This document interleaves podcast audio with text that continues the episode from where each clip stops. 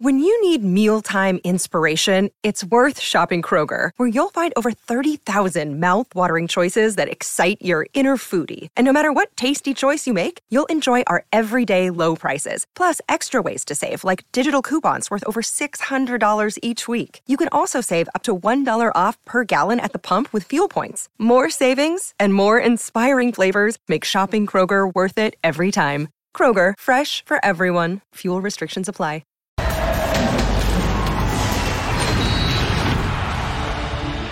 Pregunta. ¿Cuál es el perfil del entrenador ideal para cambiar brutales abucheos por sonoros aplausos en el Cruz Azul? ¿Uno que dé resultados inmediatos y pelee por el título, pero al siguiente torneo se le caiga el equipo a pedazos? Saludos, Turco. O tal vez alguien que tiene tres campeonatos de liga en su currículum, pero más de una década sin ganar nada. Fuerte abrazo, Chepo. O quizás un técnico bicampeón quien desde hace 11 años cambió su silla en la cancha por una silla en la televisión. ¿Cómo te va, macho? Al final, es cuestión de gustos, pero yo apostaría por uno que tuvo 30 años ininterrumpidos como estratega con 15 títulos ganados, incluidos 7 de liga. Ya saben a quién me refiero, cagajo. Bienvenidos, soy Jorge Carlos Mercader y es hora de punto. Ferretti firmará este miércoles un contrato por los próximos tres años y estará acompañado de un viejo conocido de la casa, Guillermo Vázquez, quien llegó a una final en 2013 con la máquina. Ricardo Ferretti será presentado tras el encuentro ante Atlas y debutará el próximo sábado ante su ex equipo Bravos de Juárez. Con su llegada, la máquina entrará en una etapa de alta exigencia y buscará poner al equipo en lo más alto del fútbol mexicano, tal y como lo hizo en Pumas y Tigres. Señoras y señores, hay humo blanco en Cruz Azul. A reserva de hacerlo oficial, Ricardo Tucaferretti sería el nuevo entrenador. Bienvenidos, gracias por acompañarnos. Esto es Punto Final. Hoy, en compañía de Don Cecilio de los Santos. ¿Cómo andas, Hola, mi Jorge, ¿cómo andas? Bien, hermano. ¿tú? Eh, buenas noches, mijo. Eh, encontró la hipersolución, Cruz Azul. Claro, ¿sí? ¿Viste? Buenas noches a todos, un placer estar con Alvarito, con el ruso, con Beto. Un saludo a toda la Unión Americana. Feliz de estar acá y bueno, ojalá, ojalá que el Tuca empiece a solucionar primero lo de afuera. Ya después lo de adentro veremos. Ya veremos cómo alcanza para hacer que este Cruz Azul funcione, aunque tiempo tiene. Mi querido Beto Valdés, Betao, ¿cómo andas, figura? Bien, bien, Merca, en el camión del Tuca, pero con todo, vamos con todo. ¿Con tu camión? Con mi Tuca Ferretti. Saludos Lo a estaba Ceci, reventando saludos ahí. al ruso, saludos Antes a del mí. programa lo estaba reventando. Tocayo, no hay zurdo malo y a toda la gente de la Unión Americana. Venga, Tuca, vamos con todo con el Tuca, caramba. Y también vamos con el que es el más derecho de todos, a pesar de que sea Álvaro Izquierdo. Figura, ¿cómo te va? ¿Cómo te va, Jorgito? Ceci, Ruso, Beto, qué placer estar con ustedes. Arrancaste haciendo amigos, Jorge, ¿eh? que este cambió la silla, que el otro hace años que no gana nada. A mí me encanta que vuelva al Tuca. Realmente no tengo el placer de, de conocerlo personalmente, pero por los comentarios de amigos en común, eh, me dicen que es un, un tipo espectacular en la corta para estar hablando con él, con anécdotas, con juegos. Profesionalmente ya demostró todo. Eh, sabemos que, que es un contrato a ganador traerlo al Tuca, pero es un personaje de los que en el fútbol nunca deben faltar. Totalmente de acuerdo, además de entregar los títulos, como bien lo menciona don Álvaro Izquierdo. Y momento de presentar también al Ru, Ru, Ru, Ruso Brailovsky. Figura, ¿te gustó mi editorial? ¿Cómo estás? Buen día. Eh, hola, un saludo para todos. No, no, no la escuché, la verdad, no puedo opinar porque no la escuché. Cuando, ¿Por qué no? Cuando hace la, cuando hace la editorial me saco el audífono, eh, me parece, digo, eh, por lo general aberrante, aberrante, pero bueno, está bien. Este, ¿Qué quiere? ¿Que quede bien? No voy a quedar bien con vos. No, no, no. Me imagino, me imagino que aparte de hablar del Tuca, hablaste de la selección juvenil, la sub-17, que hoy ganó 3 a 0, y después de 18 años va a competir en el Mundial sub-17, otra vez en Perú. Esta vez no en Chiclayo, pero en Perú, donde salió campeón con, con Vela, con Giovanni, con Villaluz, un equipazo era ese. Solamente escuché lo de la sub-17 y después como que se me cortó la comunicación, no sé por qué habrá sido. Pero bueno, estamos entonces en las mismas, Ruso. 1-1, desgraciado. Y Bien, bueno, bien, veamos entonces bien, bien. la encuesta para que participen con nosotros en punto final, porque tenemos que platicar de este Cruz Azul donde Betao evidentemente La presentamos primero antes de tu opinión. sí. Es el Tuca Ferretti, el estratega ideal para Cruz Azul. Sencillito. ¿Sí o no? Toma tu celular, por favor, hermano. Y me encantaría que votaras en este momento. Y que me dijeras cuál es tu opción. No, le iba a sacar una foto, a ver cuánto aguanta esa, esa encuesta, para preguntarle después en un mesecito, ver qué va a pasar. ¿Qué te refieres, Betao? No, pues, me quedo con lo que dice Cecilio, ¿no? Yo escucho que le van a dar poder para organizar la parte deportiva, para ver el tema de refuerzos. Yo quiero ver eso, eso es una realidad. Yo no sé si el Tuca está claro a dónde llegó, no me refiero a la institución porque las instituciones son primero que todo lo demás, pero sí es un relajo internamente Cruz Azul con la directiva. Vamos, escucho que llega con Memo Vázquez, escucho que se queda Joaquín Moreno de auxiliar. Es decir, que siguen igual. O sea, vamos, va a llegar el Tuca, me parece que es un golpe mediático, ¿Te es gusta? un hombre reconocido. Me gusta sí, pero tengo muchísimas dudas por todo lo que hay en el entorno. Bueno, veamos la trayectoria por parte de el Tuca Ferretti. 30 años ininterrumpidos. Después de que jugó con Pumas, se convierte en entrenador y veamos lo que tiene. Título con el Guadalajara cuando venció 7 por 1 a Toros Nesa en el global.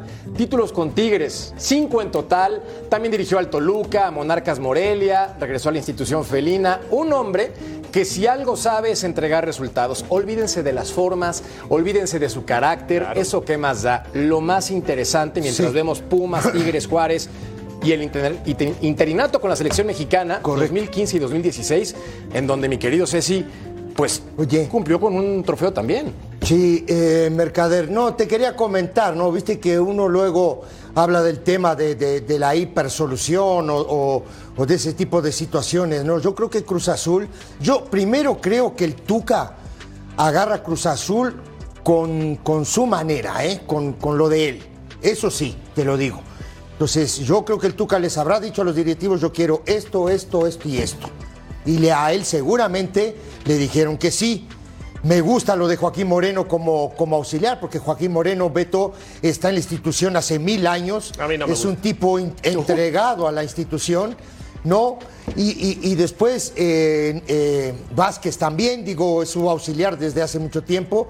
Creo que también él se está, ¿no? Agarrando de alguien que conoce la institución. Y bueno, ¿qué hay que hacer? Y esperar pero me parece a mí que debe primero de solucionar todo lo de afuera para después ir a la cancha. Mira, y, y aclaro lo de Joaquín, ¿eh? Porque Joaquín es amigo mío, fuimos compañeros en Cruz Azul. Y no me gusta porque me parece que no le dan el valor justo. O sea, ¿por qué va a ser el auxiliar de Tuca y de Memo Vázquez si el Tuca ya lleva a Pero Memo? toda la vida fue así, Que se- Beto. No, no, pero yo creo que a Joaquín hay que darle mayor valor y eso sí lo sostengo porque es un gran metodólogo, incluso en algún momento salió, estuvo en Mineros de Zacatecas viendo toda la parte metodol- metodológica, eh, trabaja bien en la formación, trabaja bien en fuerzas básicas. Este muchacho, porque es de mi edad, es un chamaco, yo creo que tendría que darle mucho más valor como institucional, como preparación, es, un- es ingeniero titulado y podría desarrollar la parte de fuerzas básicas. Estarle ayudando al Tuca me parece que ya no es para Joaquín. Sería un desperdicio entonces, según Sí. la postura de Betao. Ahora veremos los números que tiene con el equipo de Juárez. La verdad es que no es la mejor referencia. En 31 No. partidos, 5 victorias, 6 empates, 20 derrotas. 20 derrotas, 18.3% de efectividad. No combina Russo con la trayectoria del Tuca Ferretti por diferentes factores, pero volviendo al tema, ¿tú crees que es en este momento el técnico indicado para dirigir al Cruz Azul? Si, si le dan las llaves de la institución para poder solucionar los problemas de afuera y después los de adentro, yo creo que sí. Tuca es un tipo muy especial, con una gran trayectoria. Un paréntesis, nos damos cuenta con esto que le pasó en Juárez, que todos los técnicos les va bien y les va mal también, ¿eh? Claro. porque el Tuca es un ganador, es un grande, pero le fue un desastre. En Juárez dirán que no tenía equipo, que no estaban jugando, lo que vos quieras, pero la mayoría de los técnicos le va bien y le va mal. Vuelvo con el Tuca, me parece que es un tipo que puede llegar a organizar la estructura. Beto sabrá mejor que nosotros, o por lo menos mejor que yo, lo que pasa internamente dentro de esa institución, pero si realmente le van a dar tres años, quiere decir que confían Sí. eh, en darle a él el poder y que pueda llegar a hacer el trabajo necesario para sacar a este equipo adelante. Insisto, primero lo de afuera, pero si lo saca adelante, Cruz Azul va a volver a ser un equipo que va a pelear por títulos, ¿eh? porque el Tuca es así. Ahora, decían de las llaves de la institución que supuestamente, según las negociaciones e información de Armando Melgar, iría por tres años al conjunto Cruz Azulino. En este sentido, mi querido Álvaro, ¿tú crees que Ricardo Ferretti pueda poner orden en este torneo cuando parece que está todo podrido internamente? Bueno, es un tipo de mucha personalidad y que lo ha demostrado en todos los equipos que ha estado. No creo que los futbolistas, si, si, se estaban pasando de vivos, como se dice en el ambiente futbolero, lo vayan a hacer con el Tuca, ¿eh? porque tiene pocas pulgas el Tuca y no creo que aguante muchas cosas de esas. Sí veo que Cruz Azul, a mí me gusta la delantera de Cruz Azul realmente, porque si vamos a nombres propios, Antuna, eh, Carne, Carneiro, eh, Charlie, Romero, tiene buenos jugadores. Cuando había venido el Potro, había ordenado bien defensivamente y había logrado un equilibrio. Si Tuca logra sacarle lo mejor a los delanteros y después ya a la mitad del año donde se pueda contratar o en el momento que pueda contratar futbolistas, que imagino, como dice el ruso, eh, le puso condiciones, le van a dar la llave, él pueda traer lo que él quiera, yo creo que puede hacer cosas buenas basándose en su personalidad y que con él no van a jugar. En la última etapa del Tuca, como decía el, el ruso ahora, que la vimos todos, fue un desastre. Ahora el Tuca no va a agarrar Cruz Azul por tres años, eh, eh, por seis meses, como hay Claro. técnicos que agarran equipos Claro, por seis claro. Tuca te agarra un equipo por tres años, porque seguramente a los directivos les dijo, quiero esto, esto, esto y esto. Ese es el técnico que necesita Cruz Azul, que le den la llave para que el tipo ordene todo afuera y ordene el equipo, que creo que en este torneo, después de ver este partido que juega contra el Puebla, tiene equipo para pelear. Claro. Y aparte que es un torneo tan flaco, tan pobre, que me parece a mí que Cruz Azul gana tres o cuatro partidos y se va a meter ahí arriba otra vez. yo solamente, yo solamente pregunto si está para confiar en esta directiva. No. Porque esta directiva, esta directiva echó a Reynoso. Recordemos que Reynoso lo sacó Campeón. campeón. Campeón, o sea, el Tuca firmó por tres, está bárbaro. Y el Tuca exigió ciertas cosas que todos pensamos que seguramente exigió. Pero si había alguien que tenía una espalda enorme y que podía exigir, era Reynoso. Claro. y lo echaron como si el tipo no hubiese ganado nada. Entonces, yo no sé hasta qué punto es confiable esta directiva para que le den las llaves y maneje todo. Yo creo que el Tuca firmó de esa manera. La Pero única manera. Lo que más se aseguró, claro, lo que más se aseguró es el Claro, tema es de la lana. es lo- es- nada es lo- más. es lo mismo, muchachos, que si hubiera venido Bielsa, por ejemplo. ¿No? No vas a traer un técnico con jerarquía, con espalda ancha, a firmar seis meses de contrato. Pero, no, pero, no va así. Bielsa, pe- pero Bielsa no le ganó a nadie. Ya lo sé, ganó. no, claro que no, te estoy dando, te estoy dando, Ruso, digo más o menos una, ¿cómo te digo? Eh, una idea de, ¿no? Lo que piden los Sí. técnicos que tienen nombre, los técnicos que tienen títulos, técnicos- los técnicos que son importantes en el mundo. El Tuca es un, un tipo importantísimo en México en el tema de campeonatos, Sí, De, de- de dirigir. No ha parado de dirigir en 30 años, muchachos. Sí, de Bueno, acuerdo. pero, ahora, dice, pero mira, dice justamente, y, y lo comentó también Álvaro, lo dice Russo, si le dan las llaves de la institución, maravilloso.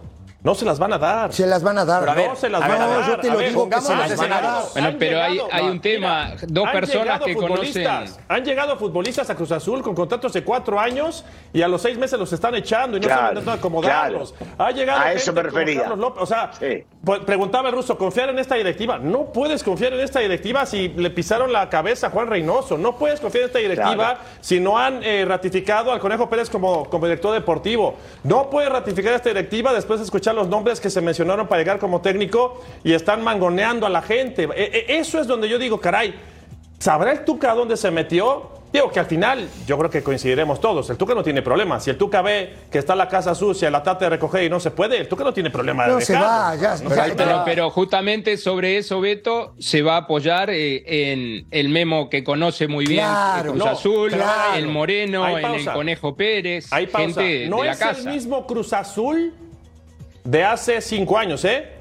Donde había una estructura sólida, donde se trabajaba bien en fuerzas básicas, en donde había escuelas de fútbol. No es el mismo Cruz Azul, ¿eh? Hoy no Bueno, estamos pero, More- pero Moreno Azul. y, y- No, y el ver. Conejo están ahora. Moreno, sí, pero no, no, no, no tiene poder de decisión, este Álvaro. No hay, no hay estructura, no hay seriedad. Por eso digo, eso antes refería, hablábamos sí. de cuatro cementeras.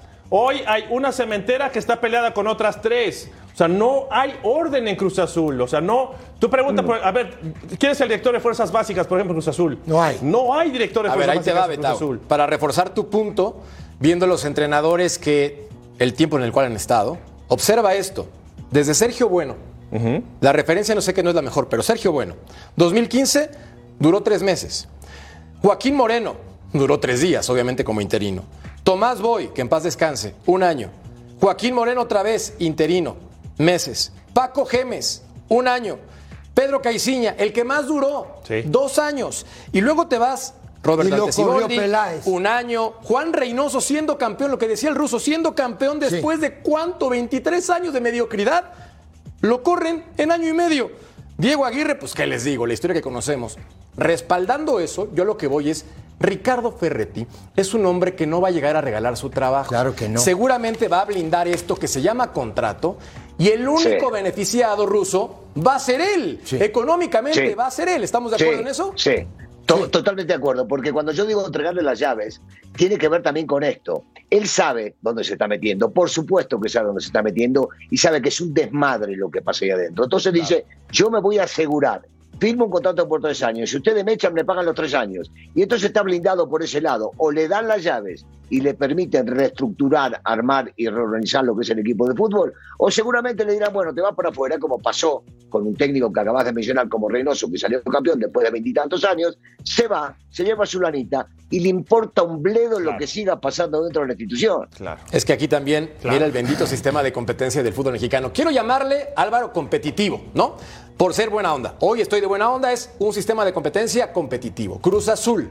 En este momento es lugar 16 de la tabla general con cuatro puntos, pero tiene un partido pendiente.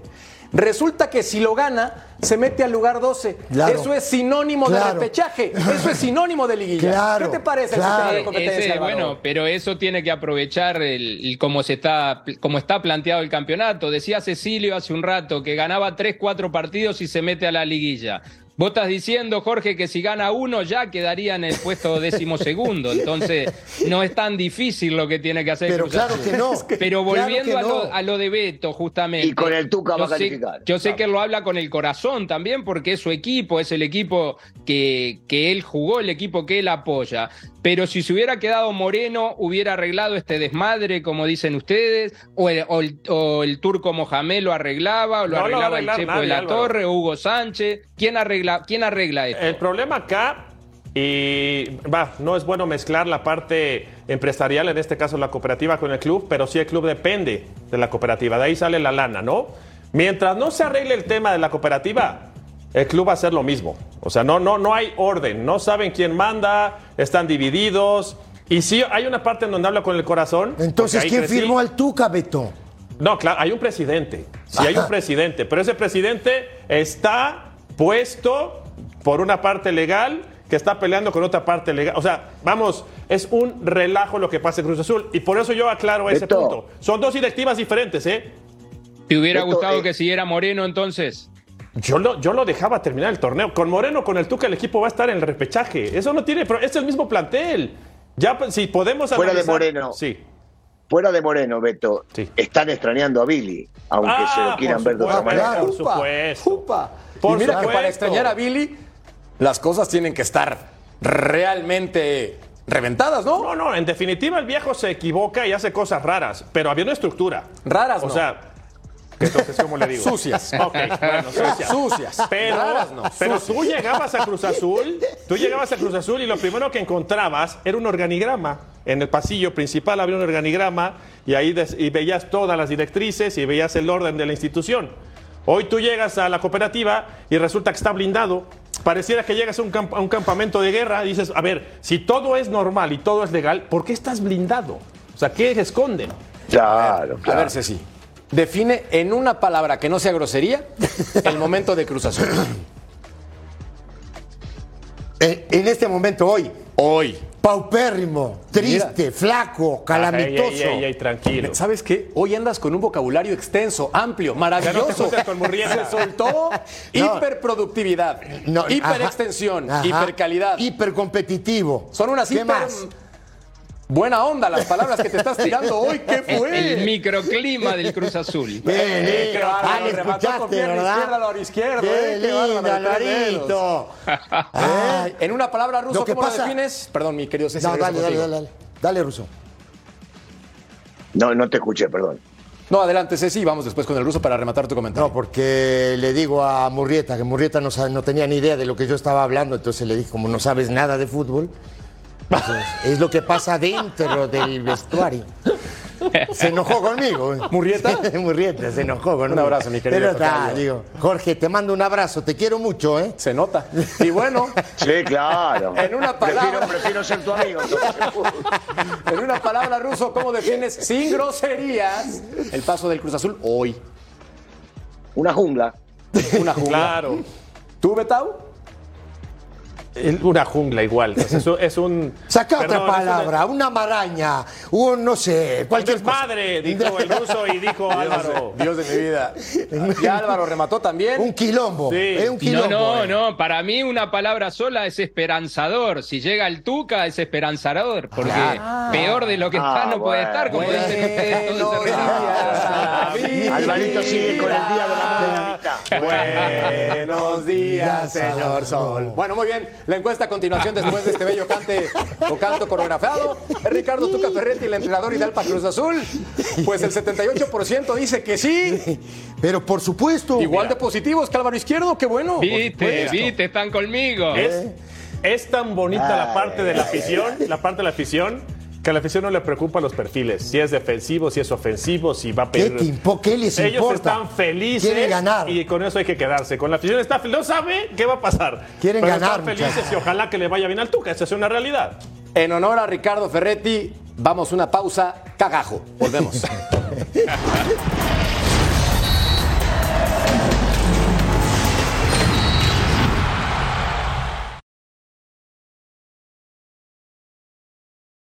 Another day is here, and you're ready for it. What to wear? Check. Breakfast, lunch, and dinner? Check.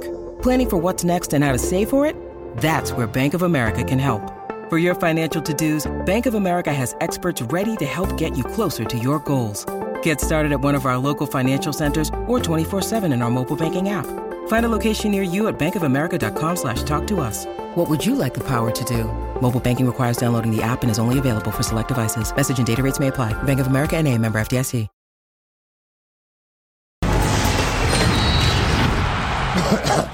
Y llegó el momento esperado para presentar la pizarra mágica, el Fox Touch con Beto Valdés. Eh, Betao, hermano, adelante caminante. Gracias, Merca. Bueno, empecemos con una cancha para descifrar cómo jugaba el 11 del Potro Gutiérrez y el 11 de Joaquín Moreno contra el Puebla. Y específicamente hay dos detalles que yo encontré. El primero es decir que jugaba con la línea de 5, bien marcada. Y aquí en medio es el detalle fino que yo encuentro, ¿no? Y ya ahora me explico. No es lo mismo jugar en esta parte del medio con un solo contención fijo a modificar de la siguiente manera como lo hizo Joaquín Moreno. Así jugaba el Potro Gutiérrez y así jugó Joaquín, con dos contenciones fijos y un enganche, que el enganche normalmente y será Carlos este, Rodríguez. Rodríguez.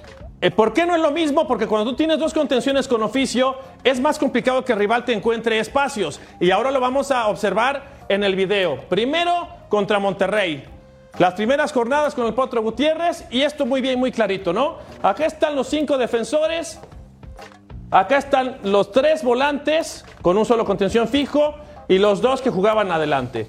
Seguimos corriendo la jugada y el otro detalle que yo encuentro es al pobre de Huescas lo están matando. Mientras lo sigan poniendo como carrilero por derecha, lo están matando porque no tiene oficio defensivo. Acá está Huescas y la pelota va a venir larga. Y después de que viene larga, observemos la posición también de los contenciones. Uno de ellos, que es el Ira, no hace la cobertura. Corremos la jugada, no van a llegar por sector de la derecha, ni Antuna ni Huescas tienen oficio defensivo, insisto, y esto es terrible, ¿no? Vamos a ver cómo le van a ganar el frente a los defensores, pero no nada más le ganan el frente. Cuenten cuántos azules hay contra tres rayados. Uno, dos, tres, cuatro, cinco, seis, viendo el balón y no viendo la marcación. Viene el centro, anticipan a Funes Mori. Ojo con los detalles sobre el lado derecho, y me refiero a Huescas, que insisto, esa no es su posición. Va a venir la pelota larga, y esto es muy marcado cuando juegas con un solo contención. Acá está Lira, y acá hay una laguna tremenda. Y esa laguna, si no la aprovechas en los rebotes, normalmente la va a agarrar el rival. Va a venir el rechace por parte de Rivero, va a quedar mal posicionado Lira, y en estar mal posicionado queda solo Ponchito González. La pelota es bastante buena de Romo, no llega el único contención porque hay mucho espacio para jugar y después nuevamente, ¿no? A este muchacho no es lateral, no es carrilero, no tiene oficio defensivo, lo van a encarar y después lo de Funes Mori de nuevo, ¿no? Incluso va con la cabeza agacha porque dice no voy a llegar, le gana su carnal el frente y va a llegar la anotación. Ojo con lo que pasa por el lado derecho, no con Huescas. Y después analizamos lo que pasó en Puebla. Igual están los tres defensores acá, pero ya podemos observar que hay dos contenciones. Y vamos a hablar también del balance, ataque, defensa. Sigue la proyección de la jugada. Aquí ya cambió. Aquí ya no aparece Huescas, ya aparece Rivero. Rivero. Y acá ya están los dos contenciones, que normalmente cuando hay proyección hacia el frente, estos dos contenciones ocupan esta parte de la cancha. Y apareció Vaca también, ¿eh. Beto? Mete a Vaca, mete a Lira con los dos contenciones, dos de oficio y ahí se protege. Y este balance es fundamental, ¿no? Si ya fueron cinco futbolistas hacia el frente, que se agrega en este caso Rivero como carrilero, seguramente acá atrás hay cinco. Es decir, ataco con cinco, me defiendo con cinco. Nada más con dos movimientos, Joaquín Moreno corrigió la parte defensiva. Con sacar a Huescas, que no es lateral, cambiando a Rivero de costado y jugando con dos contenciones fijos, en este caso Lira y lo de Vaca. Así fue. Ah, yo, yo, yo te quiero hacer una pregunta, perdón, eh, Adelante, Jorge. Digo yo, Rivero, para ti es eh, mejor opción como carrilero por derecha o como contención? Como contención. Para como- mí, para mí interior. también. Bueno, digo yo. Claro, sí, Capaz que supuesto. veo el fútbol con, con- con un antifaz. No, no, pero no, por creo que. Rivero, su posición eh, original es ser un contención con Claro. ida y vuelta. No, pero bueno, ahora apareció Vaca, que tiene unas condiciones extraordinarias.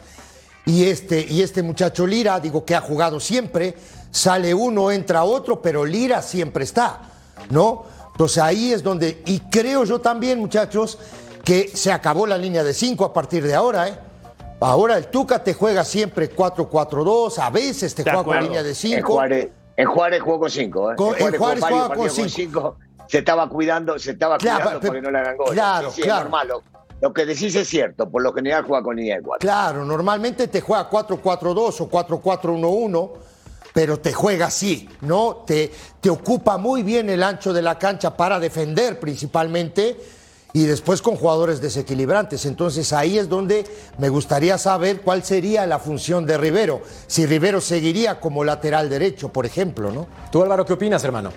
Bueno, eh, cuando llegó el Potro, lo que mejor hizo y lo que ordenó fue el sistema defensivo. Sí. Ahora, ahora últimamente, como dice Beto, perdió la mitad de la cancha y vino Moreno y con un par de retoques lo hizo. Por eso yo hablaba de, de la llegada con la personalidad o con el conocimiento de- del Tuca y me reía un poco porque cuando Cecilio recién decía que ve el fútbol con un antifaz, había que ver la carita del ruso riéndose. Entonces, son estos personajes que no pueden faltar en el fútbol, el Tuca, el ruso, Cecilio, eh, es lo que le dan la pimienta, la sal al fútbol, porque aparte de que conocen, de que, que son leyendas por lo que hicieron dentro de la cancha, lo que, hay- lo que han hecho afuera, son gente que nunca puede estar fuera del fútbol y seguro que el Tuca, todo esto que vos estás planeando o, o diciendo cómo podría hacerse para mejorarlo, Beto, lo va a ver y por eso les digo, tengan esperanza, especialmente vos, Betao, va a mejorar Cruz Azul. No, pero por supuesto que nos surge como aficionados, este Álvaro. Y con el Tuca podríamos dar incluso hasta un 11, ¿no? Bueno, yo creo que podría ser un 11 en un parado 4-4-2 sin ningún problema. El detalle es que si hace un 4-4-2, Rivero va a jugar siguiendo como lateral izquierdo. Rivero y el Torito Rodríguez hacían muy buena dupla en la mitad de la cancha en. Cholos, hace unos Claro, años claro. atrás. Ve, Acá claro. yo creo que jugaría y con y metían mucha pata en la mitad de la cancha, le costaba mucho que le llegaran con pelota dominada a los defensas centrales. Podría ser una buena opción otra vez. Sí, pero habrá que ver, habrá que ver con los jugadores que se encuentran. Otra vez, eh, recordemos los últimos, los últimos tiempos de Tigres jugaba con tres delanteros, eh. Claro. Jugaba por- con dos por afuera, jugaba por dos por afuera y un centro delantero. Correcto. Inclusive este, no, no, no cambiaba eso. Y lo que no cambiaba es los dos volantes defensivos que viene hablando Beto. Siempre jugaban Carioca y Pizarro. Y Pizarro. Difícilmente alguno de los Ay, dos estaba afuera. Y alguna vez, alguna vez acomodaba a Pizarro como último Como hombre. último hombre. Dependiendo del resultado del Correcto. partido. sí. Correcto, Ahora- tienes toda la razón, Russo. Punto importante. Siempre. Entonces, en el 11 probable, seguramente habrá un cambio en la portería porque ya cumplió el partido de suspensión Corona. Además de ese, Me imagino que va a salir con Funes Mori, Escobar, Domínguez, Rivero, Lira, Vaca, Rotondi, Rodríguez, Antuna y Carneiro. Este parado táctico que presentamos a continuación, ¿te parece lógico para enfrentar el miércoles al Atlas en el Estadio Azteca? Sí, por supuesto, por supuesto. Digo, al final es lo que tiene, es lo que hay, diría el buen Cecilio de los Santos, y es competitivo el plantel. O sea, por más que digan Claro que, que no es es un buen competitivo, equipo, no está en los primeros cuatro como plantel, pero yo creo que sí puede estar en los primeros ocho sin problema. ¿Sabes qué va a pasar? Ah, aunque, Dime, aunque perdón, no De- debemos, debemos ser claros y lo vimos en el último partido. No es por un tema de equivocación o no, y es lo que hay y los técnicos siempre visualizan, depende de lo que entrenan o cómo entrenan.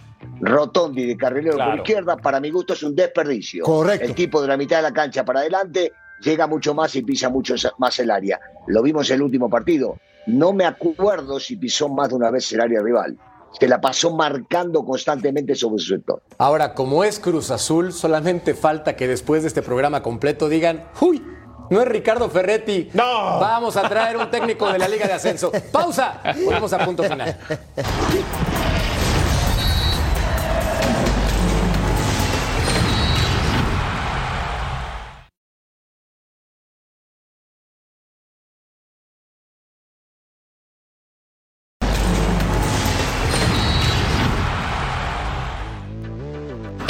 Son ocho partidos los que tienen las Águilas del América sin conocer la derrota. Y esta mañana regresaron a Cuapa para realizar entrenamientos luego de su victoria del domingo pasado ante los Cholos de Tijuana. Y por supuesto que estos números ponen de buen humor a cualquiera y así se le vio al plantel trabajando. Hizo trabajos específicos con el balón siempre bajo la mirada atenta del Tano Ortiz. Emilio Lara, jugador que venía con una molestia en la rodilla, parece estar completamente recuperado, pues ya realizó el trabajo junto con sus compañeros. Misma situación de Jürgen Damm, que la semana anterior estuvo realizando trabajo por separado. Néstor Araujo realizó el calentamiento con sus compañeros, pero después fue separado y lo mandaron a trotar simplemente alrededor de la cancha. Obviamente quien sigue también haciendo trabajos específicos es Alejandro Sendejas, quien continúa con su recuperación. Pero hay buenas sensaciones en torno a este jugador, pues ya puede trotar sin ningún problema, además de que realizó también alguna conducción de pelota. Finalmente recordarles que las Águilas del América estarán viajando a la Perla Tapatía para enfrentar por la jornada 9 a los rojinegros del Atlas. Desde la Ciudad de México, Fabiola Bravo. Gracias, Fabs, por el reporte desde Cuapa con las lesiones y jugadores que pueden volver de las Águilas del América. Por cierto, dato curioso, el bloque 3 para platicar del conjunto azul crema. Mi querido Cecilio de los Santos. Esa sí la tiraste, la al ruso, ¿verdad? Nada más como que la dejé votando a ver si alguien remataba, pero me di cuenta que solamente negó con la cabeza. Bueno, Sipit, dice el ruso. En este caso, estábamos platicando en el corte y te vi como que con ganas de hacer Sí, como. sí, sí, sí. O sea, como que algo no ¿Qué- te qué- cuadra qué- este a ver, equipo ¿qué, invicto. qué- qué se, qué se cumple hoy? A ver. ¿Hoy que se cumple? El invicto de la América se cumple. Ok. Se cumple un tercer lugar, el equipo más goleador, la sexta mejor defensa, que no es un dato ¿Qué menor, más? dirías tú. Y ¿Qué más una data histórica, ¿no? Tírala. que es cuando América pierde tres puntos en la mesa contra el Atlas, ¿no? Y le da un empujón así y lo tira para arriba y Atlas termina saliendo campeón. ¿Qué estás queriendo decir, mi Ceci? Que fueron tres puntos regalados del América al Atlas. Efecto dominó porque si no, No, no, te lo estoy diciendo lo esas- que pienso yo. Adiós, Lo que pienso yo. ¿Me entendés? Eso es lo que pienso yo. ahora. Digo, Cecilio, imposible. Cecilio. Ajá. Sí, sí, hay que, hay que saber devolver favores. Vos sos un tipo que querés todo para vos. No. En algunos momentos tenés que devolver favores en la mesa. y No, ya, por, si por eso me- y si por eso mismo te estoy diciendo, Russo, ¿me entendés? Increíble, increíble. Mira, yo fui, yo fui, fui, porque te- a- a- siempre lo digo, ¿no? Fui auxiliar dos años en el América.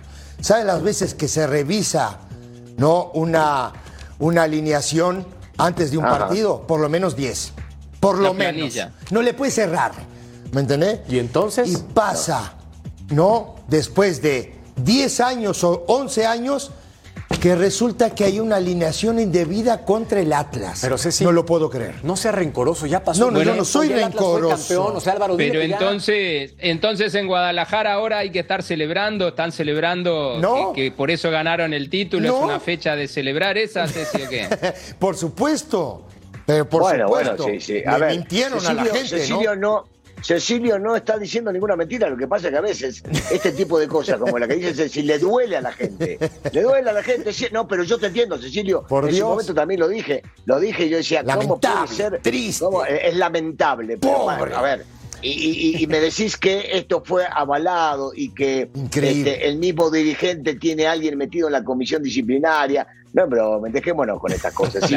Eh, fue un arreglo, fue una devolución de favores y se acabó el Por tema. Dios. La culpa la, la culpa la tenés vos, Jorge, que te burlás que el América lo ponen en el bloque 3. Mirá cómo saltaron los dos. Hermano, es que yo Ese nada más dije hechos, no opiniones. América en el bloque Está bien, 3, ¿o no? De acuerdo. Yo lo ¿Estás que acuerdo? quiero, yo lo que quiero nada más es que revise después tu bolsillo cuánta lana vas a llevar A ver, espera. semana a casa con la- Ahí te va. Hablé de la América, mira, Sí. un dólar. A ver, a ver. Hablé de la Es lo que América, un dólar a la bolsa, un dólar. Ah, no, espérame, Apoyo. dólar Pero- 50. Apoyo, Para, apoyo. para, para. Es- Apoyo, apoyo. Yo también Para, para, para. No, es lo que me estás dando la razón, es lo que te quiero decir. Pues por Si eso. hubieses hablado en el primer bloque, te va. te hubiesen dado 200 Ahí te va. dólares. No, hay Ahora un detalle importante. solo. No, hay un detalle importante. Tu mujer te va a matar. Si supieras lo que recibí del Cruz Azul en el bloque 1, no te digo, porque esa cooperativa. No, no, mentira, mentira, no, eso es mentira. El caso es Hasta que bultos de cemento le mandaron. mandaron de todo. Bultos Me mandaron mi cemento le gorra, mandaron. bulto de cemento, en fin. Bueno, de este América, atención. Aquí Álvaro Izquierda, este conjunto, ofensivamente es el mejor, no hay duda. 19 goles, el equipo más goleador. ¿Qué te parece del América hasta esta jornada? Si logra eh, conjuntar bien a dos centrales, los dos, eh, Qué lindo. los que arrancaron, Araujo y Cáceres, se ve que no se complementaban bien, recibieron goles eh, que no debían recibir por, a pesar de ser futbolistas, que los dos son de selección, o Cáceres los llamaron a unos, a unos entrenamientos de Uruguay antes del Mundial, y Araujo, futbolista de selección hace tiempo. Si logra conjuntar dos centrales con el poderío que tiene América de mitad de cancha para adelante, Chao. yo creo que por más bien que anden Monterrey o, o Tigres, no van a poder con América. Sí. ¿Y tú, Ceci? Yo estoy de acuerdo con, con algo. Viste cómo vemos bien la, este negocio, no lo vemos tan mal, ¿no? Sin antifaz, sí, no, sin no, sí, antifaz. sin antifaz. No, no, ya hablando en serio, Álvaro, este, es una promoción los dos centrales. Es una promoción. Hablando en la serio. pelota les pica. Hablando en serio, No, no, es no. una no, promoción. pero- Oye, Ceci, remata pero, bonito, pero no es así. verdad, pero es verdad. Digo, les pica la pelota, le ganan duelos individuales, no hacen coberturas. Todo este tipo de situaciones. Y yo el otro día hablaba con el ruso, ¿no? Y el ruso me estaba tomando el pelo. Porque sí, me, me, to- me tomaba el ¿Te pelo. Me decía, me tome. No, no veo. No, pero No pará, pero pará, te estoy diciendo, digo, que tú me decías, no, yo prefiero hacer cuatro goles y que me hagan tres. Sí, pero en la liguilla cambia todo, ¿eh? Ojo, ojo con la liguilla y para mí Yo- yo vos tenés sigo, que ser un equipo sólido defensivamente Sí. para salir campeón en este en No, este pero torneo. para, para, para. Yo no dije que no y ahora, insisto, si no se, si se malinterpretó. Sí. Estoy de acuerdo con vos que hay que armar un equipo sólido. Yo prefiero, y siendo la filosofía de la América, ganar 4 a 3 que ganar Sí. 1 a 0. A eso me refiero. No, no, más. sí, sí, sí, Que no, la historia y la filosofía es esa, es tan Sí, sí. simple como esa. Nada más que, por supuesto que no me gusta que me hagan goles. Y no me gustaría, me gustaría mucho más que el América sea mucho más sólido. Pero prefiero que sea así, de repente endeble en la defensiva, pero hacer más goles que el rival siempre. Sí. Y de esa manera, sin gol de visitante en la liguilla, termina saliendo campeón. Y lo, y lo hace porque es un equipo que llega y que hace goles, ¿eh? Ojo. Sí, tiene mucha el más anotador, el que más llega, el equipo que más goles el que más dispara portería Sí. en esta temporada y también la anterior, hay que reconocerlo, Sí. es el conjunto del América Betau, pero sí es un punto también importante, la saga, que tiene que mejorar porque al América se le exige como lo que es, un equipo de tercer Se bloque. le llama, mira, mira, Mercader, te voy a dar un dato. Se le llama fase defensiva. Porque no hay tampoco en el fútbol hay que echarle la culpa a los cuatro de atrás. ¿eh? Ojo, bueno, cuando les llegan. diciendo que los dos no, no, no, no, pero cuando le, cuando les llegan, les llegan porque, por supuesto, ya rebasaron a los contenciones, todo este tipo de situaciones. No, no, no, que pero sí la- se tienen que hacer más fuerte, por supuesto. Pero la defensa se, se avienta un partido diferente, ¿eh? La defensa tiene un partido aparte. Ah, no, claro. Tú tienes que guardar el cero. A mí lo que no me cuadra y lo que yo no entiendo, digo, se fue Bruno Valdés, ¿no? Con otras Que para mí era el características. mejor de todos. Pero tú pones a dos centrales con las mismas características, te estás haciendo el harakiri. O sea, no, no, no, no son centrales que sepan hacer coberturas, no son centrales que No se- son sepan, rápidos. sepan salir jugando, No son veloces. centrales que tengan velocidad. Vamos, estás metiendo a dos, dos centrales que están acostumbrados al choque, a saltar, a barrerse, a luchar, pero no son tan inteligentes en esa posición. Eso es lo que a mí me brinca. Ruso, con la única moneda que me pagaron en este segmento por hablar del América, Águila o Sol, ¿qué quieres? Te digo, recibiste un sope, un sope solo recibiste, ¿sabes? Mira. Guardátelo en el bolsillo. Mira. Mira. caso, vas a llevar a casa y Para no decirte a una grosería. "Dame aunque sea Para no 50 decirte una grosería, te dijo Dios". eso. No, pues Sol. Estuve a obviamente punto, cayó Sol. a punto. Obviamente cayó Sol. Bueno, platiquemos de equipos importantes como el Real Madrid al volver. No tardamos, esto es punto final. Aquí sí cobro.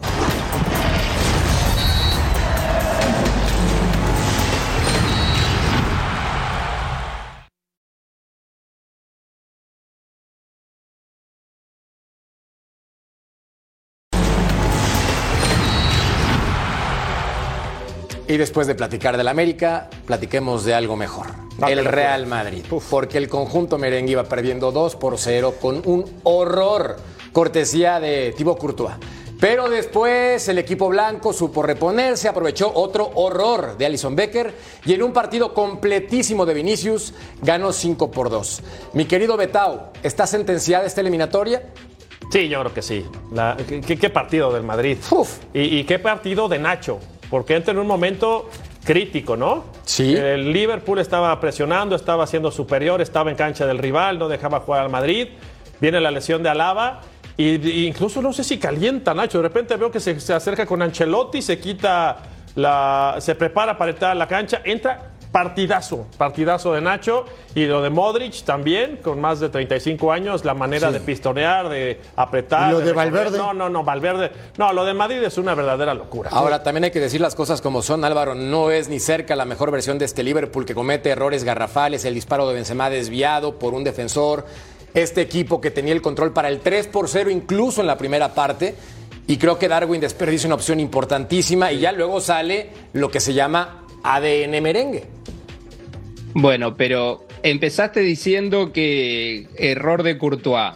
Hay que empezar diciendo un golazo espectacular Está, de Darwin. iba, iba yo a decir eso. De acuerdo, Te. Cuatro minutos. Qué golazo. La cereza del pastel, Darwin. Cualquier Núñez. equipo del mundo del te hacen un gol de Qué taco golazo. y después el arquero se manda un moco con el que se mandó Courtois.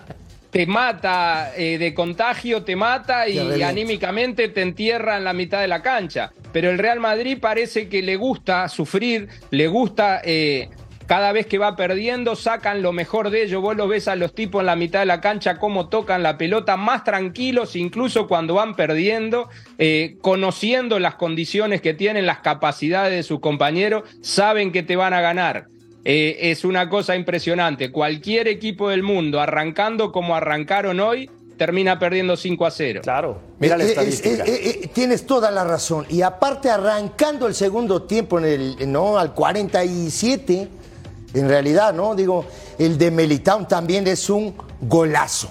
Porque es una pelota parada donde se la tiran fuerte, va Pero un no salta, rayo. No salta. Va un brazo y A el mí me tipo extraña qué mal que marcan en Claro, zona. Sí, no, cinco, no, no, no, cinco eh, marcando ayer- ayer- en zona sí. y entra solo el brasilero y cabecea acá abajo, ¿eh? porque Ayer- le podía dar con el pie Bueno, también. Ayer, Álvaro, estábamos hablando justamente de ese tema, ¿no? Marcar en zona o marcar al hombre. ¿Quién marcaba a Militao? Cody Gakpo. ¿Quién lo Nadie. marcaba? Nadie. Viene del segundo palo Tipo picando sale, y anticipa pica ahí, no lo en el primer. Pero no tuvo ni que saltar. A mí se me hace increíble la marcación ruso con este conjunto de Liverpool que defensivamente no anda ni en la Premier ni en esta Champions. Y otra estadística que es demoledora, desde el 2009 no ganan al conjunto del Real Madrid. Entonces yo sé que faltan todavía 90 minutos más y el gol de visitante o los goles de visitante ya no cuentan en esta edición. ¿Tú ya la ves sentenciada, Ruso? Bueno, eh, lo dijo Klopp, el técnico de Liverpool, terminando el partido. Esta eliminatoria está sentenciada y si el técnico del equipo que dirige te está diciendo que está sentenciada, hay que creerle. Hay una gran diferencia. No la hubo en los primeros 14 minutos. Los primeros 14 minutos me hicieron recordar a ese Liverpool que habíamos visto con Klopp, Sí. que era un equipo bárbaro, que presionaba, que quitaba la pelota y que no dejaba jugar al rival. Bueno, se lo hicieron durante solamente 14 minutos al Real Madrid. Y cuando lo dejaron despertar, eh, porque Núñez hace un golazo, porque después se equivoca el arquero Courtois y los dejan despertar, este equipo, viste, es una cosa de loco, sobre todo en la Champions. Un equipo que cuando le das un poquito de respiro te pasa por arriba y termina. Para mi gusto, mirá que a mí me gusta decir que los partidos hay que jugarlos, está sentenciado. Esta eliminatoria está acabada. Y mira nada más, el Real Madrid, seis remates a portería, cinco, Cinco goles. goles. Eso es el equipo merengue. Pausa, volvemos a punto final.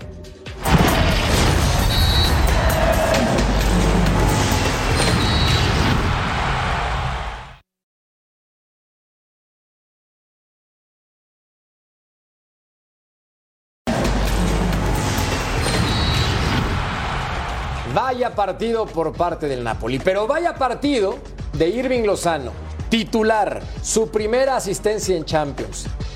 Genera un fútbol extraordinario por banda derecha, tuvo oportunidades una y otra vez, profundidad. De hecho, le anulan un gol ruso, lo platicábamos en el corte, misma combinación con Osimen. ¿Qué opinas con respecto a esta participación del Chucky? Eh, que es muy buena. Yo, yo a veces me pongo a pensar porque caen críticas sobre el Chucky cuando no le toca jugar, porque es un equipo que tiene muchos futbolistas y a veces le toca estar en la banca, que no está para este nivel y demás. Y estamos hablando de un equipo que va a terminar siendo animador en esta Champions y que a la vez lo más probable es que sea campeón en una liga sumamente competitiva. Y todavía seguimos, algunos mejor dicho, no, no, yo me alejo de ellos, siguen dudando de la capacidad. El Chucky jugó bárbaro este partido más, salió el hombre del partido, elegido por, este, por, la, por la misma UEFA, y se lo sigue criticando. Entonces me parece que estamos alejados de una realidad. Que el equipo juega bárbaro, que este Napoli juega muy bien al fútbol, que Spalletti sabe dirigirlo y que el Chucky anda derecho cuando lo dejan jugar. Yo lo único que puedo decir del Chucky es, jugar en Italia no es para todos. Jugar en Claro, Italia eso. es complicadísimo. Y no juega en la Salernitana, ¿eh? Juega en el Napoli. No, O sea, sí, vamos, sí. jugar en Italia es para que es el líder, extraterrestres. que es el líder solitario de- de- de- de- del fútbol italiano, Claro. ¿no? Digo, ahora. Y aparte ahora hay que ver- debe ser uno de los mejores Napoli de la historia, Sí, porque sí. sacar Sí, de. Maradona, que Maradona hacía una diferencia impresionante, Sí, sí. Pero este como equipo, Claro. Napoli Sí. muy pocas veces Ahora- o quizás nunca ha jugado así como juega este. A mí, que- a mí Russo, me, me gustaría mucho preguntarte quién lo critica, ¿no? Y con qué No, no, argumento lo critican. Eso. Eso es distinto. ¿Con qué argumento? Con qué argumento tenés razón, porque hay gente que ve el fútbol de espaldas, pero lo he escuchado de mucha gente, de muchos periodistas, inclusive Pero- de compañeros, gente jugar. que ha jugado al fútbol, que lo critica porque de repente le tocó estar en la banca, porque no jugó algún partido, porque en la liga italiana, o porque no juega en la Champions, o porque bajó el nivel. Ponlos a correr un día a estos. Esto es tan simple, no, pero es tan Ajá. simple como lo que dijo Beto recién. No cualquiera juega en la liga italiana. Claro. Y este chico, y este chico la está rompiendo. y, No menos como delantero, ¿eh? Claro. Sí. Ponelo, Vean, ponelo. que te matan. Los números por parte de Irving Lozano en Champions. 24 juegos, 6 goles, una asistencia Ah, y bueno. además la clave, consistente. Se habla de su renovación y él mencionó al final del partido, estoy listo, pero este fue uno de los mejores partidos de mi vida en Champions. Pausa, volvemos a punto final.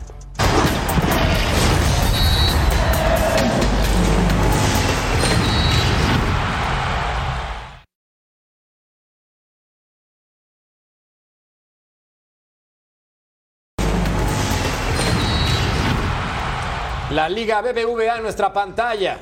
El domingo Santos contra Puebla, 7 del Este, 4 del Pacífico. Y también Cholos contra Pachuca, 10 del Este, 7 del Pacífico. En vivo a través de la señal de Fox Deportes. Nos quedan 20 segundos, pero antes repasamos la encuesta. Todo el mundo quiere a Ricardo Ferretti con el 77% abrumador. 15 segundos para decirle algo al ruso, Ceci. Nada, buenas noches, Russo, que te vaya bien, vos. Elegante, como yo esperaba. Suerte. Igualmente, duerme, duerme tranquilo, anda, anda, anda. Lo que estás pensando igualmente para vos. Gracias al ruso, gracias a Ceci, gracias a Betao y gracias mi querido Loro Izquierdo, como siempre, el más derecho de todos. Un abrazo, un abrazo, placer Flora. estar con Noche. ustedes. Nos vemos en la siguiente.